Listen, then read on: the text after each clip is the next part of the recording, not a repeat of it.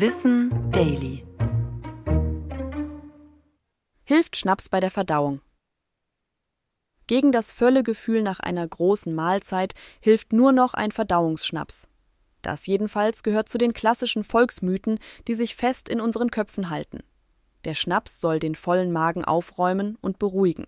Tatsächlich wirkt der Alkohol entspannend auf die Magenmuskulatur und löst ein angenehmes Gefühl in uns aus. Gleichzeitig verzögert er aber die Verdauung, statt zu helfen. Denn unser Körper muss dann zusätzlich noch die Aufgabe bewältigen, die Giftstoffe des Alkohols abzubauen.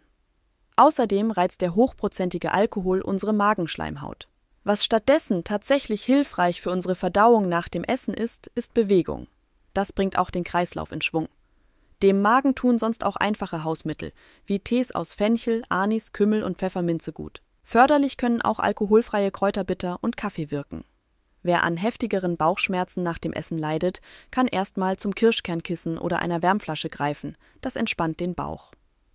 Ist das Völlegefühl ständig vorhanden, ohne dass gegessen wurde, oder nur sehr wenig, kann das ein Zeichen für das Reizdarmsyndrom sein. Dann sollten wir mal bei einem Arzt oder einer Ärztin nachfragen. Das war Wissen Daily, produziert von mir, Anna Germeck, für Schönlein Media.